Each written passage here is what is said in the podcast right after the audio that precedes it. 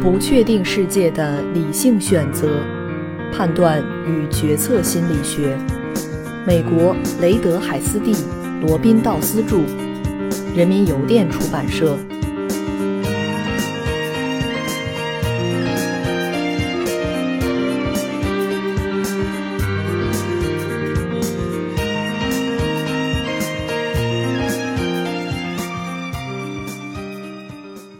第十二章第四节：展望未来。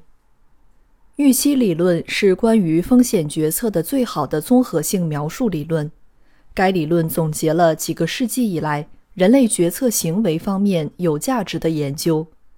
此外，它还为理解人们在实验室和真实世界中的决策行为提供了一种无与伦比的崭新视角。这个理论让我们认识到很多非理性的反常行为。并将这些行为和经典的规范性机制联系起来。另外，他将很多反常行为归因于基本的心理过程。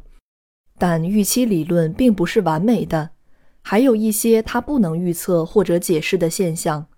例如，我们在章节四点二描述的偏好反转：当向个体提供单次赌博机会时，人们对于那些有更多金钱回报的赌博赋予更高的价值。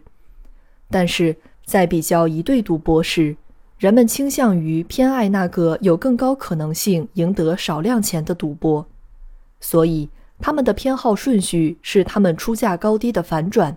这与经典的效用理论以及预期理论都是矛盾的。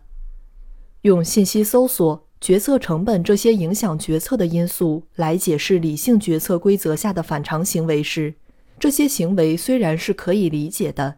但当用其他因素，比如依赖于偶然事件上的框架来解释这些行为时，则显得有些武断。研究这些反常行为会使人对历史进程产生一种不舒服的感觉，这种感觉并不会因为决策在技术如此发达的世界中所发挥的重要作用而有所减少。不管是在临床领域还是在现实生活中。框架和其他决策过程的不规则性，或许可以部分地解释人类决策行为的不可预测性。人们每天都面对选择，这些选择会产生重要的结果。至于选择在多大程度上受到各种因素的影响，而不是受到考量结果的影响，比如受情境效应和框架效应的影响，则完全是主观任意的。